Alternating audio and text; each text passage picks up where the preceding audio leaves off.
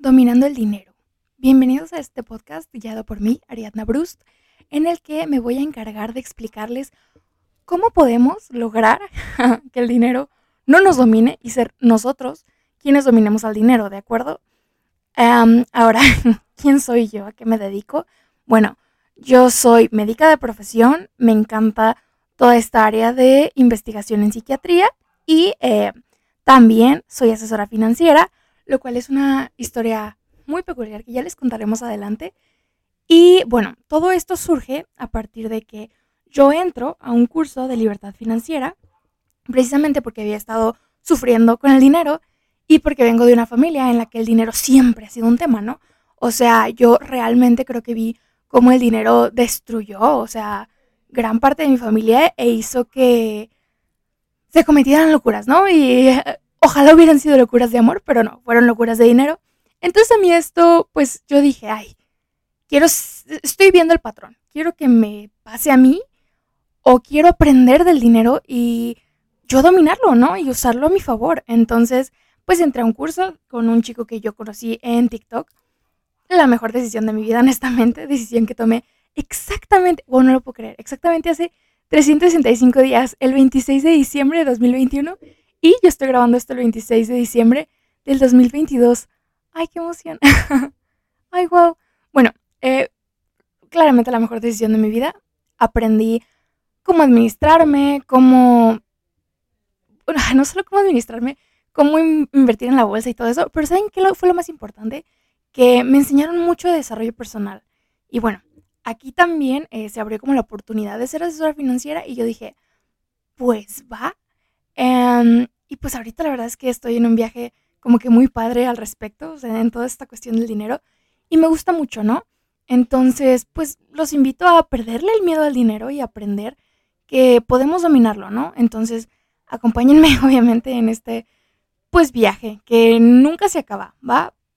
Obviamente vamos a llegar a un punto en el que van a tener una estabilidad y yo les voy a dar todos los tips para que lo logren, pero eh, tengan en cuenta que para poder controlar algo hay que aprender a perder el control.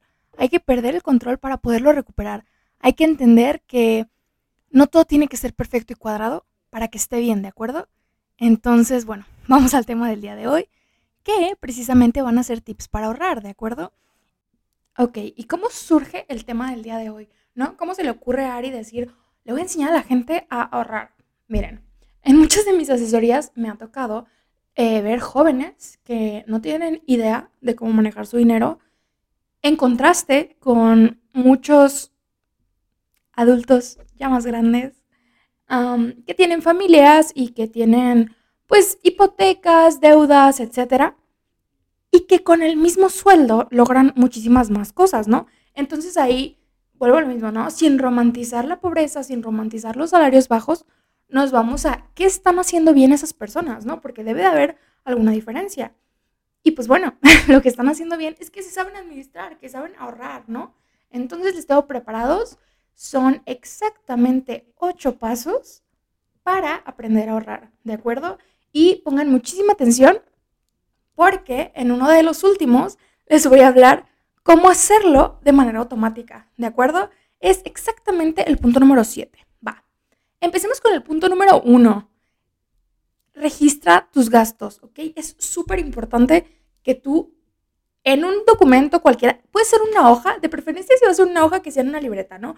Pero puede ser en las notas de tu celular. Yo lo tengo en una aplicación que se llama Notion y si quieren les comparto eh, la plantilla.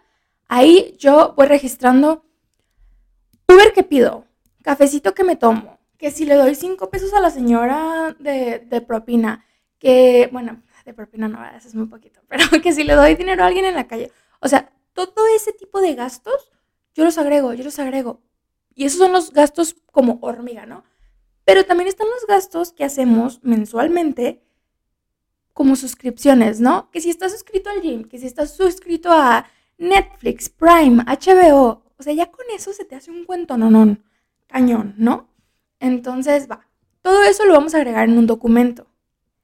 El, punto número dos es incluir nuestros ahorros en el presupuesto, ¿de acuerdo? Una vez que ya sabemos cuál es nuestro presupuesto, entonces vamos a incluir ahí nuestros ahorros, porque si nosotros no pensamos que tenemos que ahorrar, que ojo, tenemos que ahorrar, porque nuestro afore no va a ser suficiente jamás. Y eso considerando que tienen afore, porque con la cantidad de trabajo informal que, hay en México, probablemente no tienen afore. O puede pasar lo que sí llega a pasar, que tú estás, o sea, estás según tú con todas las prestaciones de ley y en tu trabajo no te tienen dado de alta. Entonces, eso también es algo que tienes que tener en consideración, ¿no? Entonces ya, ya que tú agregas tus ahorros a tu presupuesto, ya está planeado, ya existe, ya es posible, ¿no? Al menos en tu mente ya va a pasar. Ese, yo les recomiendo que sea el 10% de sus ingresos netos y que se vaya aumentando conforme se aprenda a administrar el capital, ¿de acuerdo? Porque, ojo, decir que el ahorro y las inversiones son un privilegio es muy errado, son una necesidad. Y si tú no te estás dando el valor necesario para ahorrar para tu futuro, para ahorrar para ti, entonces ya de ahí la llevamos de perder. Y que sí, que los sueldos en México son muy precarios. Imagínense lo precario que va a ser vivir como adulto mayor en México después de no haber ahorrado nada y con los sueldos que, con los, con los sueldos que van a ver y con la poca habilidad que probablemente vamos a tener en esas épocas, ¿no? Entonces, ojo, no es un privilegio, ahorrar es una necesidad. Punto número tres, encuentra la manera de recortar tus gastos, ¿de acuerdo? A ver, ya hiciste tu presupuesto, ya llevas una visión de que con lupa de tus gastos. Entonces podemos ir a ver cuáles gastos no son necesarios, porque no nos vamos a mentir a nosotros mismos. Hay muchos gastos que no son necesarios. O sea, no necesitas tener YouTube Premium si también tienes Spotify. No necesitas tener Amazon Prime y Netflix y HBO y Disney tú solo. Hay técnicas. Puedes hacer de que de familiar con varias personas y así te vas a ahorrar algo de dinero, ¿no? O de plano, si no está en tus posibilidades pagar una plataforma de streaming, tal vez evítalo. O sea, y, y hay que ser también como muy objetivos con esto, ¿no? Hay muchos gastos que hacemos y que nos decimos a nosotros mismos, pero es que entonces con qué me voy a entretener, es que entonces con qué me voy a divertir. Y realmente, ¿cuántas horas vemos Netflix y Prime y todos esos? O sea, si cuatro horas al, mes valen tanto para tu presupuesto, entonces, ok, pero si no lo valen, pues no lo hagan, ¿de acuerdo? O hay otros gastos, hay gente que paga el gimnasio mensualmente y nunca van. O sea, literalmente les están regalando su dinero. Ojo ahí. Luego, hay otra gente que gasta mucho en despensa y se le echa a perder la despensa. Entonces, hay que cambiar de técnica porque estamos tirando dinero a la basura y es dinero que, pues, podríamos estar ahorrando e invirtiendo. Entonces, pues sí, ojo con eso, ¿ok? Punto número cuatro, establece metas de ahorro. ¿De acuerdo? Las metas lo son todo. Es imposible que lleguemos a un lugar si nunca hemos dicho que queremos llegar ahí. O sea, es ilógico, ¿no? ¿Qué tipo de metas vamos a tener? Están las metas a corto plazo y las metas a largo plazo. En las de corto plazo vamos a generar algo que se llama fondo de emergencia, ah, un ahorro para unas vacaciones, a lo mejor para algún enganche, que queremos un carro, que, no sé, queremos comprarnos un celular, ese tipo de cosas que son ahorros a corto plazo. Y después tenemos los ahorros a largo plazo. ¿Estos cuáles van a ser? Van a ser pagos, eh, ahorros para el pago, por ejemplo, de una hipoteca, para un proyecto que digas, ay, quiero remodelar mi casa. Ah, va, para eso, para el ahorro de nuestra jubilación que es sumamente importante. Vuelvo a lo mismo, el ahorro para nuestra jubilación no es un gustito, es una necesidad. No es un privilegio, es una necesidad. Que sí, que a lo mejor el privilegio de que sea más fácil, pues es diferente, pero lo necesitamos todos. Entonces, ojo ahí. Muy importante, hay que tener en nuestras metas cosas que nos motiven. Porque si en tus metas financieras de ahorro solamente tienes cosas que virtualmente son las que necesitas, como el fondo de jubilación, que tú sabes que lo necesitas, pero dices, ay, de eso no me voy a dar cuenta hasta que tenga 65 años. Pues sí, a lo mejor es difícil trabajar para algo que no vas a estar viendo. Hay que trabajar también para metas de corto plazo, dentro de tus posibilidades y presupuestando, de verdad. O sea, yo se los digo, Yo soy Ari Finanzas, pero también soy Ari Cupones. Con bajo presupuesto podemos conseguir muchos viajes, muchas cosas que les diviertan, ¿no? O sea, no tiene que ser un viaje, tiene que ser algo que les guste. A lo mejor si tú tienes una familia y dices, ay, ¿cómo me gustaría llevar a mis hijos al cine? Pues a lo mejor también para eso, ¿no? Si, realmente necesitas ahorrar, pues también eso es muy importante. Y bueno, el punto número 5 es definir tus prioridades financieras, ¿ok? Que va un poco de la mano con el cuarto, ¿Por qué? Porque si tú no tienes una prioridad, una meta final fija, pues realmente te vas a cansar, te vas a agotar, el camino va a ser prácticamente imposible, ¿no? Porque como no, no, no tienes algo que te motive, no hay algo que te haga producir esta dopamina, estos neurotransmisores, pues entonces no, realmente no vas a llegar a un lugar, ¿no? O sea, algo que yo siempre les pregunto a mis clientes es, ¿qué quieres? ¿Quieres generar un patrimonio o quieres aumentar el que ya tienes o proteger a tu familia, ¿qué es, qué es lo que necesitas, no? Y pues sí, efectivamente, es más fácil cuando ya sabes cuáles son tus prioridades. Por ejemplo, mi prioridad es libertad financiera. Así, así de simple y así de complejo. Pero tu prioridad va a ser diferente a la mía. Entonces es muy importante que tú sepas cuál es tu prioridad para entonces que el plan de acción sea más razonable. Va. El punto número 6 es elegir las herramientas adecuadas para ti. ¿Y cuáles van a ser estas? Pues bueno, de preferencia, algo que te haga sentir seguro. En México existen, pues obviamente las cuentas de ahorro o las cuentas de banco, así como que DN Banco, de débito. Em, están las cajas de ahorro, también está, pues las cuentas de inversión. Esas son las que yo recomiendo. Em, existen cuentas de inversión en Actinver e Banco. También está CETES, que te da un 10.7 de rendimiento en este momento. Están los fondos indexados, que para mí son muy buenos.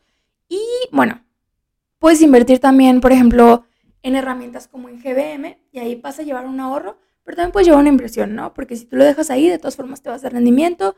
Hay una plataforma que, bueno, sí es una plataforma, pero también es una aplicación que me gusta que se llama DIN. Yo sí invierto ahí, que es similar a iBanco. Y el punto número 7, ahorra de manera automática. Ari, ¿pero qué significa que ahorre de manera automática? Va, miren, hay lo que se llaman fondos indexados, em, que son parte de las herramientas. Por ejemplo, está el, están los planes personales de retiro, que estos es una herramienta de inversión y de ahorro, pero se te cobra como si fuera la mensualidad de, o sea, de tu tarjeta de crédito, ¿no?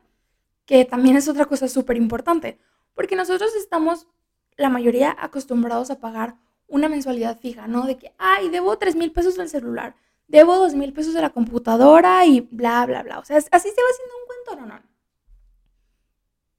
Pero nunca usamos ese dinero para invertirlo, ¿no?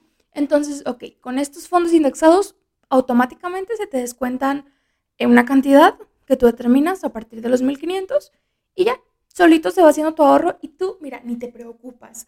Mientras tú tengas tu dinero, ya no te preocupas porque es como de, ah, solito se va a hacer justamente como el cobro de tu tarjeta de crédito. Aunque el cobro de tarjeta de crédito a veces no es tan automático, ¿verdad?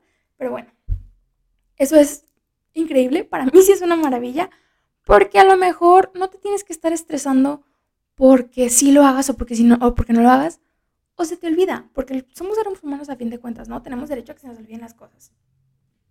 Punto número 8 y uno de los más importantes para mantenernos motivados, analiza tu progreso. Si tú llevas seis meses invirtiendo, seis meses ahorrando, 12 meses, un año, que es lo mismo 12 meses, tienes que checar cómo va tu cuenta, ¿no? O sea, y básicamente como darte premios, no te digo que premios monetarios, mínimo premios de, yay, tú puedes, es increíble. Sí, o sea, si nosotros no nos echamos porra, pues ¿quién nos va a echar? Yo les puedo echar porras, pues, pero no estoy ahí con ustedes para decirle, muchas felicidades, ya llevas ahorrado más de lo que jamás hubieras imaginado. Entonces, ¿cómo te vas a dar cuenta? Analizando tu progreso. Es muy fácil dejar las cuentas ahí solitas a que ella vaya creciendo y vaya creciendo, pero si tú la vas viendo, a lo mejor te das cuenta que, oye, este ahorro me está funcionando súper bien, le voy a empezar a poner más dinero, ¿no? Y bueno, esos son los ocho puntos del día de hoy. Y para terminar, les quiero decir y les quiero compartir algo muy importante. Ahorrar es todo lo increíble que se puedan imaginar, pero siempre hay que invertir nuestro dinero en cualquier herramienta que ya les voy a compartir después. Hoy les compartí unas pocas, pero siempre hay que estar invirtiendo nuestro dinero, porque un ahorro sin inversión es perder el dinero, ¿de acuerdo? ¿Por qué? Porque la inflación se come nuestras ganancias. Y bueno, eso sería todo por el día de hoy. Espero que hayan aprendido mucho. Cualquier duda que tengan, por favor, compártamela en mis redes sociales, que mi me encuentras como Ari Brust en TikTok, Aricas Brust en Instagram y Dominando el Dinero en mi página de Facebook. Sígueme y espero verte dominando el dinero.